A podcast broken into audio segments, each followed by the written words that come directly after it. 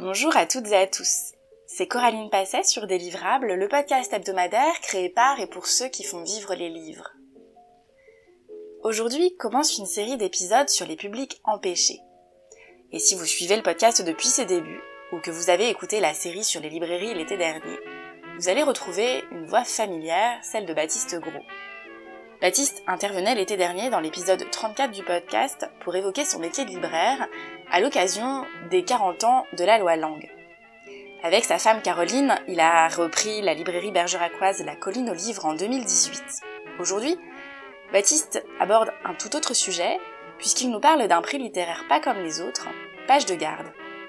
Page de garde, c'est le premier prix littéraire dont le jury est composé exclusivement de patients et de soignants. Alors Baptiste nous parle de ce prix car il émane d'un partenariat entre l'espace psychiatrie de l'hôpital de Libourne Garde Rose et sa librairie, La Colline Livre à Bergerac. C'est la première édition cette année de Page de Garde. Dédoublé en une version adulte et une version ado, ce prix littéraire a célébré ses deux lauréats pour la fête de la musique le 21 juin à l'occasion d'une rencontre avec Gringe, musicien, comédien et auteur de Ensemble on aboie en silence, un livre qu'il a écrit avec son frère atteint de schizophrénie. Dans cet épisode, vous allez donc entendre Baptiste, mais également deux infirmières qui ont travaillé avec les ados sur le prix ado cette année, Céline et Finemata. J'en profite pour remercier Baptiste, bien sûr, Céline et Finemata d'avoir pris la parole dans cet épisode, ainsi que Florie Bitplan, directrice du site Garde Rose, et Ludovic Poredos, responsable de la communication, deux autres personnes sans qui ces échanges n'auraient pas été possibles, et sans qui le prix n'aurait pas été possible. Pour le rappeur Gringe, parler de santé mentale est déjà précieux. Alors, je vous parle de ce prix, j'espère une suite pour Page de Garde, j'espère qu'il fera des petits dans beaucoup d'établissements. Le docteur Louis Tandonnet, psychiatre, pédopsychiatre, évoquait dans une émission sur France Inter consacrée à la psychiatrie en France un manque de politique de santé adaptée pour assurer l'avenir de la pédopsychiatrie dans les prochaines années. Il parle dans cette émission de 2021, la psychiatrie, la grande oubliée de la médecine française. Il parle d'un manque de prise en compte de la réalité avec des propositions de remplacement de médecins encore impossibles avant la levée complète du numerus clausus, le temps donc en somme que les étudiants se forment. Il évoque aussi un manque d'imagination pour pallier la situation, J'espère donc que Page de Garde et tous les projets qui mettent l'imagination et la créativité à l'honneur pour inclure les questions de santé mentale, j'espère que ces projets auront l'attention qu'ils méritent. J'espère aussi qu'ils contribueront à apporter à la psychiatrie les moyens dont elle a besoin. Belle écoute Bonjour Baptiste, on est réunis pour, euh, parler d'un prix littéraire que tu as lancé avec l'hôpital de Libourne, un prix littéraire un peu différent de ceux qu'on peut connaître. Euh, il s'appelle Page de Garde. Est-ce que tu, peux nous en parler, nous le présenter et nous dire comment euh, bah, ce projet est né? Le prix Page de Garde est un prix qui est choisi, ou plutôt les personnes qui vont voter sont à la fois des patients de l'hôpital Garde-Rose, donc l'hôpital psychiatrique Garde-Rose, et ses antennes, hein, il y a l'Amazon, il y a toute une série d'antennes, et les, euh, soignants. Donc on a travaillé depuis, depuis un an avec ce public, avec des troubles psychiatriques et avec les soignants, ben, tout simplement à une sélection d'ouvrages et un temps de lecture et surtout un temps d'échange avec l'ensemble des lecteurs pour finalement euh, élire deux prix, un prix adulte et un prix adolescent.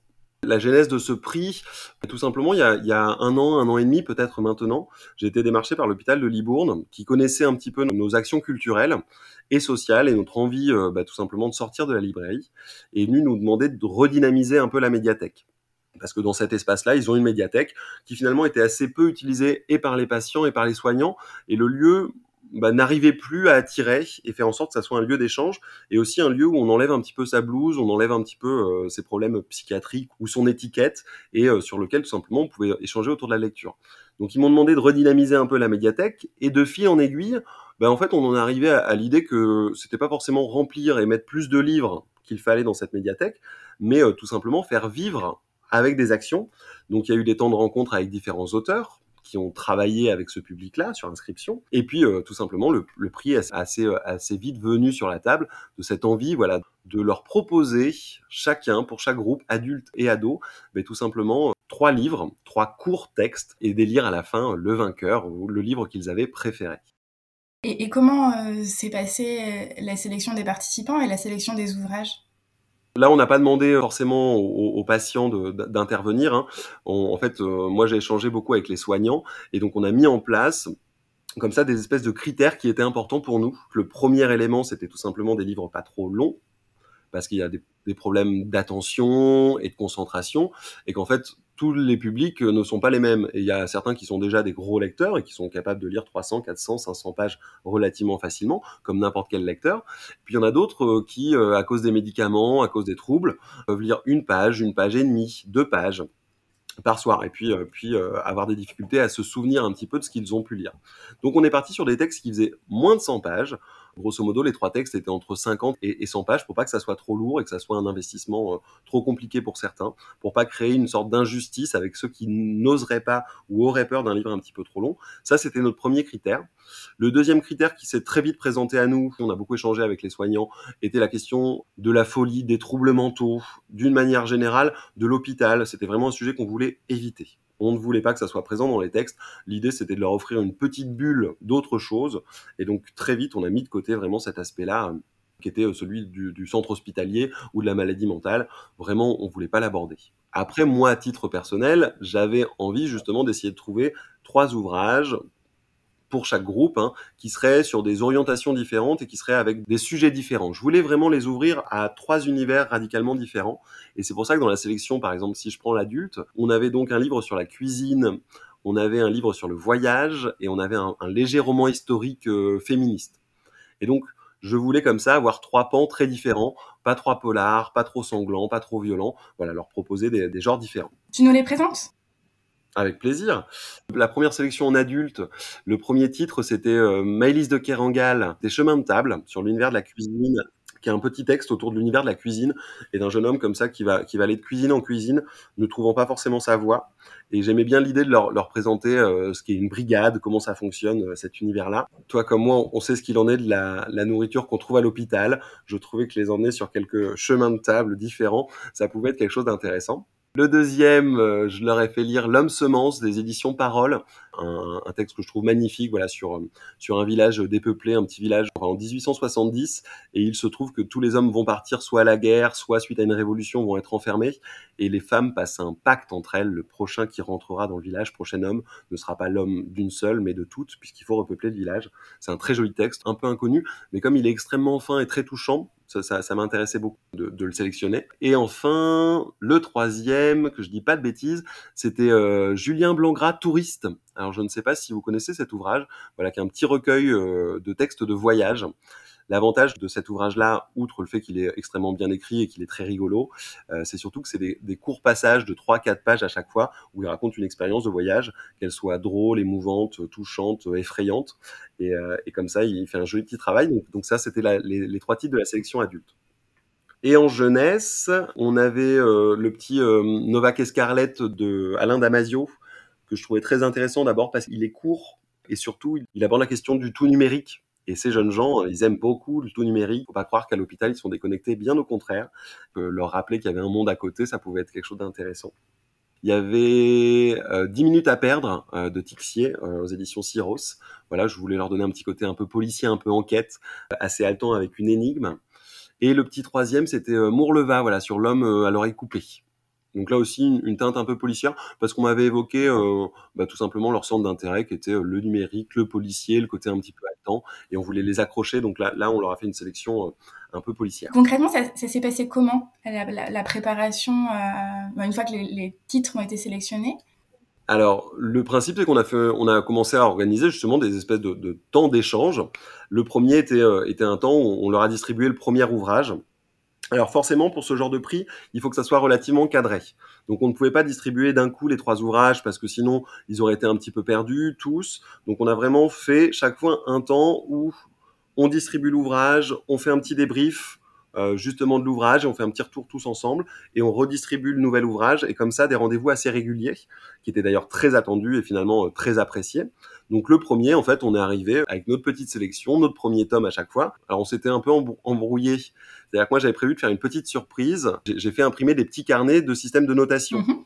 pour, pour les aider justement à se rappeler un peu ce qu'ils avaient lu, parce que ça allait durer un an quand même en, en termes de lecture. C'est des publics aussi qui peuvent avoir des problèmes de mémoire? C'est ça. Et donc je voulais qu'ils aient une trace écrite. Donc j'avais fait un petit carnet bleu euh, pris page de garde où ils pouvaient choisir, où ils pouvaient dire ce qu'ils avaient pensé du personnage, de l'histoire, de l'écriture, de l'ambiance et mettre une espèce de notation bah, pour se rappeler comme ça au fur et à mesure des lectures. Et il se trouve que Ludovic, l'autre organisateur de l'hôpital, avait eu la même idée. Et comme moi je voulais faire une surprise, je l'ai pas informé que j'allais apporter un petit carnet, donc on s'est retrouvé avec deux carnets de notation à chaque fois. Donc en fait chacun des lecteurs a eu deux carnets pour pouvoir noter, eux un système de smiley et moi un petit système d'écriture sur, sur ce qu'ils avaient ressenti. Les lecteurs ont pu choisir le système de notation qu'ils préféraient c'était assez rigolo. Et donc, on leur a distribué ce petit carnet et le premier ouvrage pour les adultes, le Maëlys de Kerangal et euh, le Alain Damasio pour les ados. D'accord. Encore une fois, comme c'est un, un, public spécifique, il faut vraiment extrêmement cadrer les choses. Hein. Euh, enfin, sur le petit carnet, justement, il y avait tous les rendez-vous qui allaient être prévus. Il y avait évidemment tous les temps, les lieux où ça allait se dérouler, puisqu'on n'était pas qu'à l'hôpital, on a été aussi à la médiathèque assez régulièrement. Donc, il fallait vraiment tout préparer, que ça soit bien indiqué sur le papier, que ça soit bien quelque chose d'un peu carré. Et ces échanges, du coup, il y en a eu combien à peu près euh, alors en, tout, il y a eu donc la première remise du prix et ensuite on a fait on a fait un, temps de retour pour chacun des ouvrages. Trois et ensuite on a fait le temps de vote dans la librairie avec le petit côté solennel et la vraie urne. Donc on a fait euh, cinq rendez-vous en tout sur l'année. Et je me posais une question aussi tout à l'heure. Du coup, je, tout à l'heure tu disais que c'était important dans la sélection des ouvrages de de pas traiter, de pas avoir des ouvrages où il est question de folie. Ouais. D'un autre côté, c'était un, c'est un prix littéraire euh, patient-soignant. Si je comprends bien, le but, c'est aussi de valoriser euh, toutes les possibilités à l'hôpital, euh, sans stigmatiser. Je crois aussi, tu m'as expliqué que tu ne savais pas forcément lors des échanges qui était patient, qui était soignant. Est-ce que tu, tu, peux revenir un petit peu là-dessus? Effectivement, ça c'était c'était une finalité, c'est-à-dire que par exemple moi typiquement à une époque de ma vie, j'étais en prison en tant que libraire. Hein et j'avais pour principe de pas demander ce qui s'était passé. Ça ne m'intéresse pas et ça ne me regarde pas. Et ben là, c'était un peu la même finalité, c'est-à-dire que je n'avais pas le désir de savoir quelle était la maladie des personnes parce qu'en fait, en face de moi, j'avais des lecteurs qui auraient pu venir dans ma librairie. Donc, euh, donc j'ai jamais posé la question de qui avait quoi comme trouble. Et donc, euh, donc moi, j'ai beaucoup aimé ce côté euh, égalitaire. Et, et, même pour te dire, quand on faisait les débriefs, donc quand on faisait le petit retour de chacun des lecteurs, on était vraiment au milieu d'une grande salle de la médiathèque, tous en cercle. J'étais pas au bout de la table, je la présidais pas spécifiquement. Donc, on était vraiment en cercle. Et puis, à tour de rôle, ils m'évoquaient leur plaisir ou déplaisir à la lecture.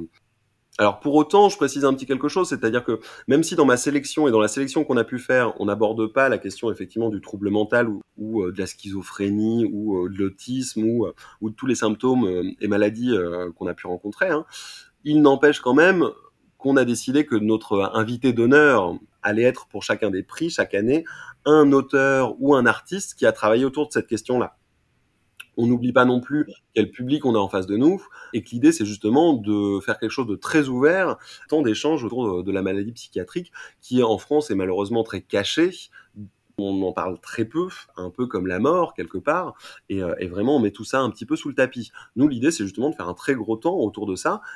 Et tu nous parles de, de la journée euh, du 21 juin euh, de la remise du prix, des prix? Avec plaisir.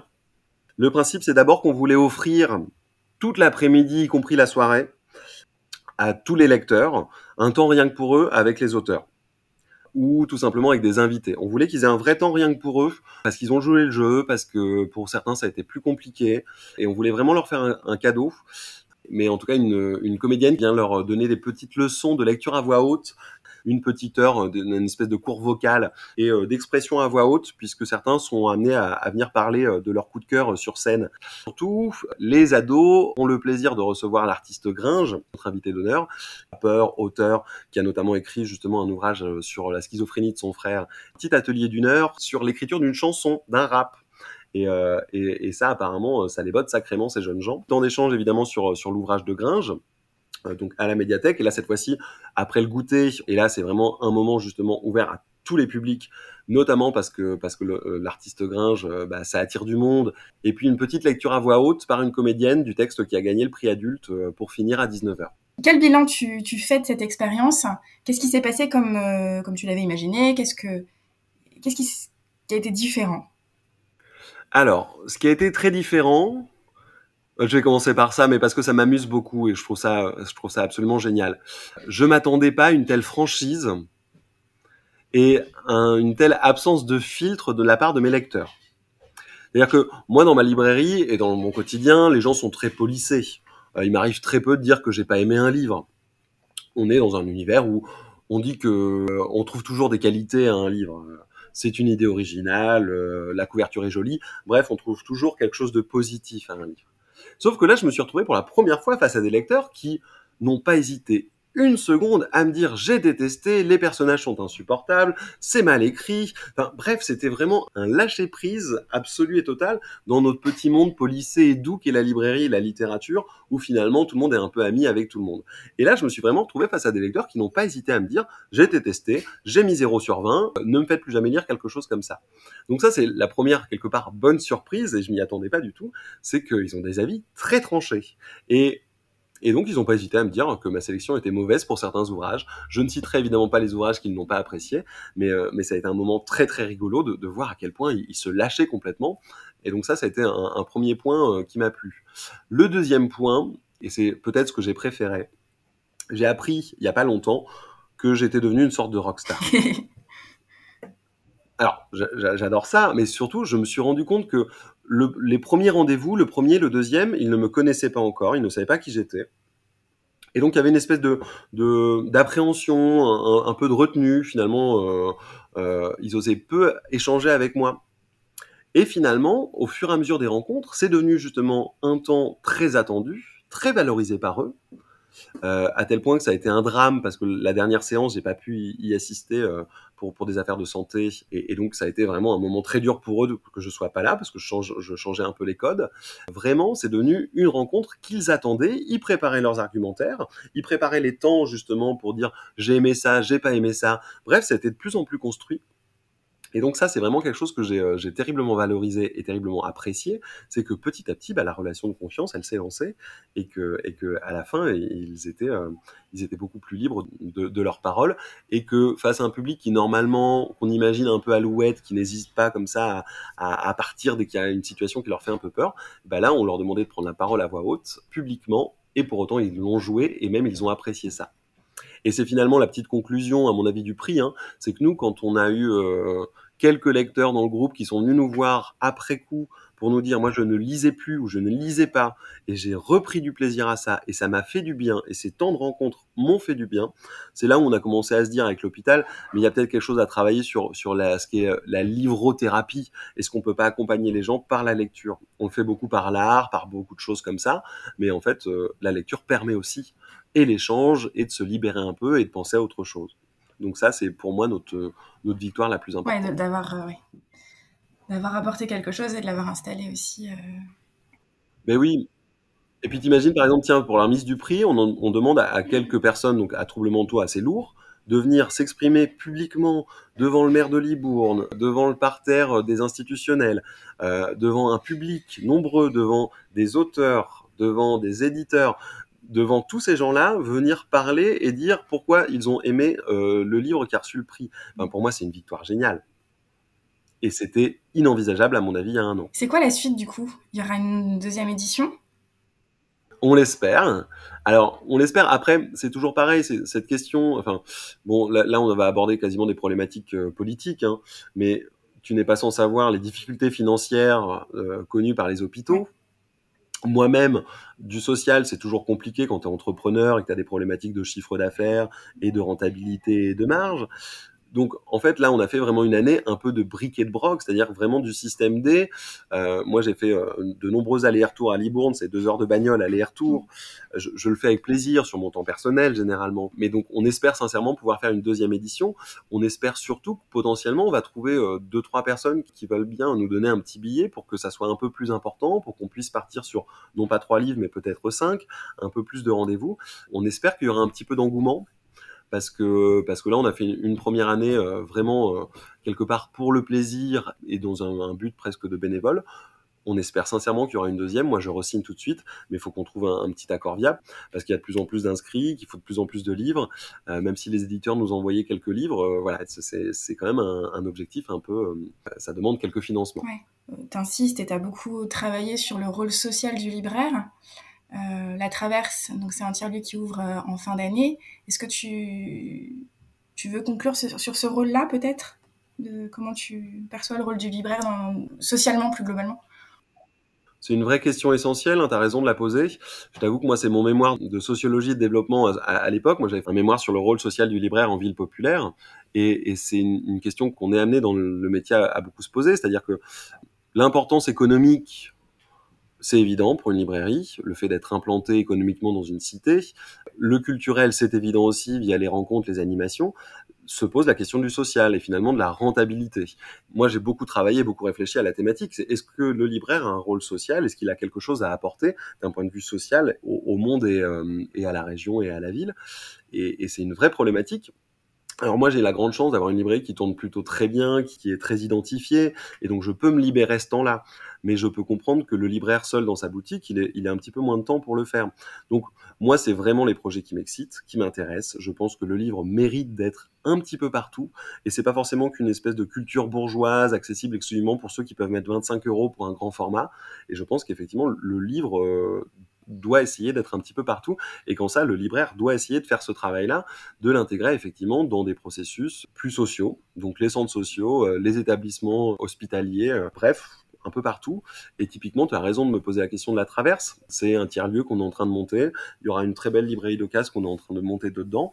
Mais d'une manière générale, on travaille aussi sur la question de l'éducation citoyenne et populaire. Donc, des animations gratuites, accessibles d'auteurs ou de conférenciers qui viennent parler d'une thématique.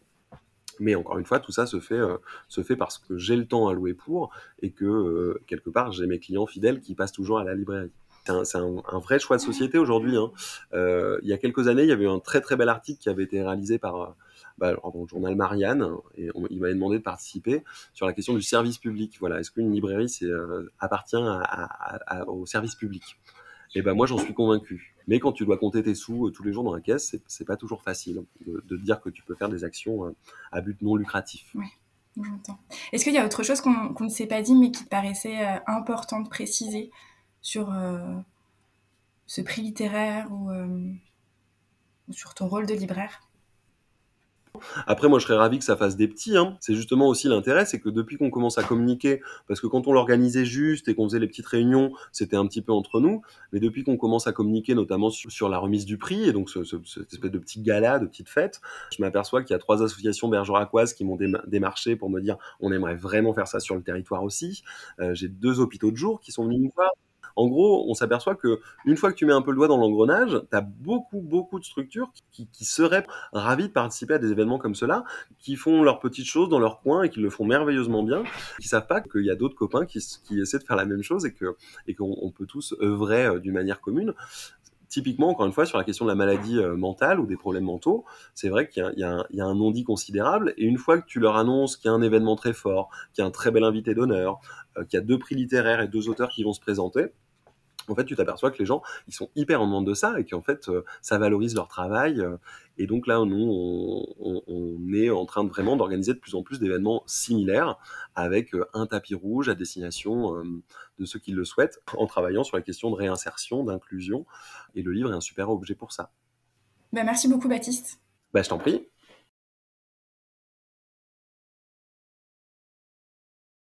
Bonjour Finimata, bonjour Céline, merci de me rejoindre sur le podcast aujourd'hui. Vous avez participé avec l'hôpital de Libourne à un prix littéraire pas comme les autres, Page de garde. Est-ce que vous pouvez nous parler de ce projet et nous expliquer comment vous y avez participé? Nous avons été sollicités en fait euh, pour participer à ce prix littéraire. Au sein de notre hôpital, nous accueillons euh, des jeunes qui sont en hôpital de Libourne ou en accueil à temps partiel.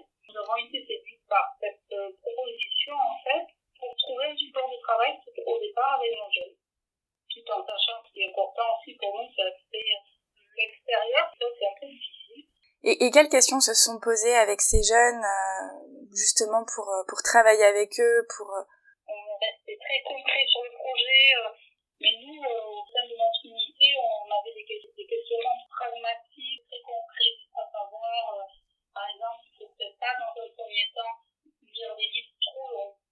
Et après, pour, euh, pour travailler avec ces jeunes, donc vous avez sélectionné les jeunes du groupe du mardi. Comment, comment vous avez mené la réflexion des jeunes qui pourraient participer et de ceux qui pourraient pas forcément participer pour, pour cette première édition Nous avons choisi des jeunes d'âge collégien, je disais, c'est l'occasion pour eux de leur faire découvrir euh, les livres, euh, parler médiathèque, parler librairie, parler... Euh, voilà, parce qu'on parle beaucoup, mais aussi c'était l'idée de s'ouvrir un peu à l'extérieur. Et euh, comment vous avez été accueillis par rapport à ce projet quand vous leur avez proposé?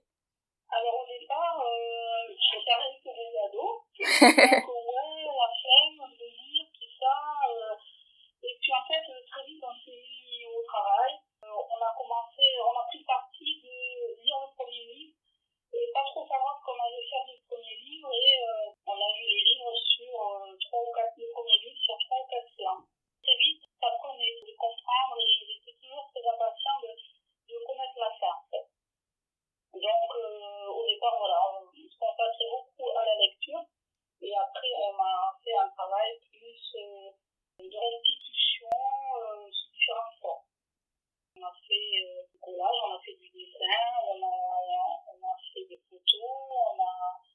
Et, je me pose une question, est-ce que euh, vous parlez du, travail que vous avez mené avec ces jeunes Est-ce que le, le, fait que euh, les interactions avec l'extérieur soient faciles ou pas faciles ont joué sur votre choix de porter sur ce groupe du mardi ou finalement c'est pas comme ça que vous avez réfléchi les choses On a réfléchi, on voulait que ce soit des jeunes qui soient plus ou moins lecteurs, qui étaient en capacité de lire, c'était des jeunes qui étaient aussi en capacité de- d'aller un peu vers l'extérieur.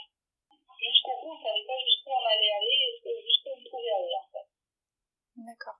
Et euh, quel bilan vous, vous faites euh, quasiment après coup? Parce que finalement ça fait c'est une aventure qui a commencé en début d'année si, si j'ai bien suivi. Pour nous, euh, c'est c'est plutôt un bilan très positif. On a pu découvrir euh, les jeunes, on a pu les redécouvrir, d'a- d'avoir leur, euh, leur satisfaction quand de lire, euh, qu'ils soient capables de pouvoir lire euh, déjà devant les autres, pouvoir parler devant une personne extérieure et également euh, de pouvoir mener un projet à terme, du début jusqu'à la fin. Ces jeunes-là, ils viennent pour faire des activités le mardi qui se renouvellent mais qui sont quand même souvent différentes. Là, euh, on leur a entre guillemets imposé un rythme avec le livre et il fallait toujours travailler pour le livre presque toute l'année. C'était pas trop habitué à travailler comme ça. Fois, bon, ça a été compliqué, hein, que ça leur a quand même demandé beaucoup. Euh, des fois, dans la réflexion, dans l'imaginaire ou quoi, c'est euh, à un moment donné, ça a été difficile. Euh, ils avaient plus envie, ou ils étaient découragés, ou ils voulaient faire autre chose.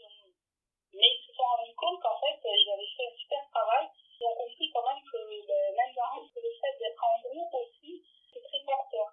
Ils se sont aidés, quand il y en a qui s'est découragé, ben, les autres aidaient. Vous avez participé aussi à, à ce prix puisque c'est un, un prix euh, patient soignant. On a voté avec Ouais, vous avez voté aussi.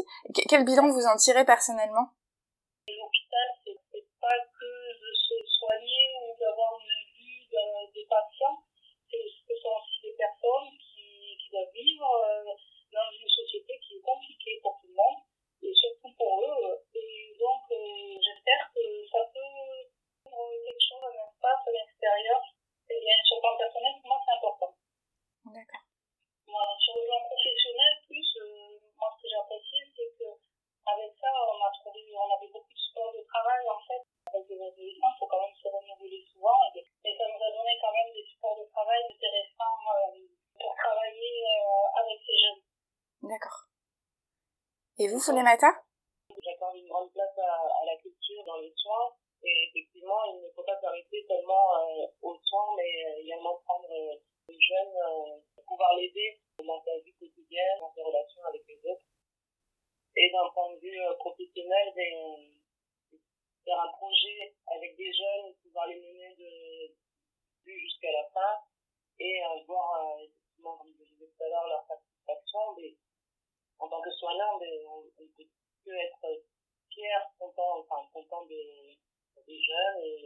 justement, vous, vous disiez, c'est pas seulement des soins. Est-ce que ça, ça y participe pas finalement de ces soins? Ah si, ce sont complètement des soins pour nous. D'accord. Ah, enfin, nous, on le considère comme ça. Et on a toujours, euh, on est jeune, on connaît sa problématique, on, on sait pourquoi on est là, on a quand même des objectifs à, à atteindre. C'est pas de la peinture pour faire de la peinture. On a une autre réflexion en fait. Est-ce que vous pourriez développer un petit peu cette idée?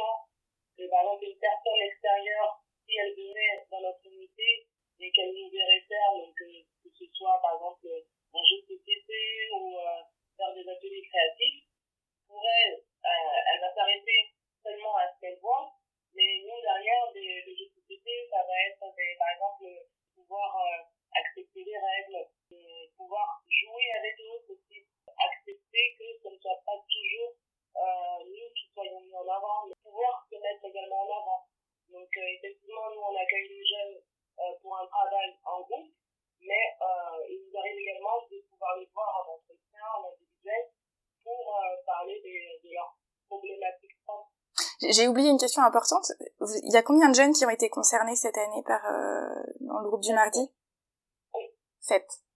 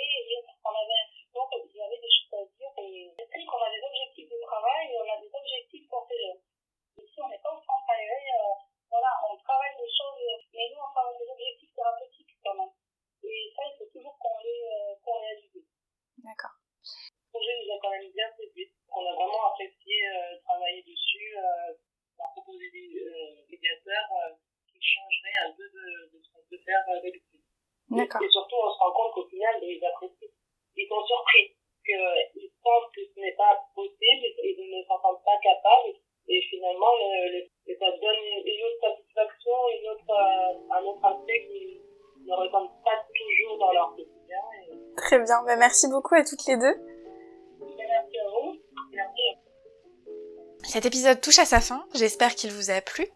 La semaine prochaine, on se retrouve pour poursuivre la réflexion autour des publics empêchés. Merci pour votre écoute, merci pour votre fidélité, et à jeudi prochain.